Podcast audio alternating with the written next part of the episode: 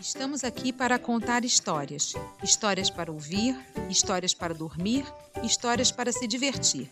O modo do Guilho Saque estar perto de você.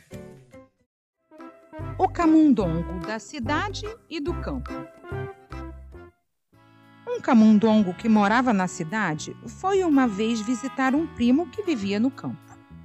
Este era um pouco arrogante, espivitado, mas queria muito bem ao primo de maneira que o recebeu com muita satisfação. Ofereceu-lhe o que tinha de melhor: feijão, toucinho, pão, queijos. O camundongo da cidade torceu o nariz e disse: Não posso entender, primo, como você consegue viver com estes pobres alimentos? Naturalmente, aqui no campo é difícil obter coisa melhor. Venha comigo e eu lhe mostrarei como se vive bem na cidade. Depois que passar lá uma semana, você ficará admirado de ter suportado essa reles vida no campo. Os dois puseram-se então a caminho.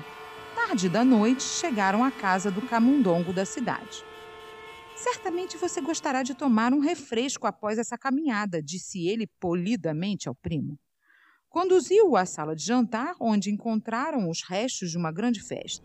Puseram-se a comer geleias e bolos deliciosos. De repente, ouviram rosnadelas e latido. Que isso? perguntou assustado o camundongo do campo. São simplesmente os cães da casa, respondeu o da cidade. Simplesmente? Não gosto dessa música durante o meu jantar. Nesse momento, a porta se abriu e apareceram os dois enormes cães. Os camundongos tiveram que fugir a toda pressa. Adeus, primo, disse do campo.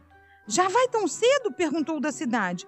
Sim, já vou e não pretendo voltar nunca mais, concluiu o primeiro.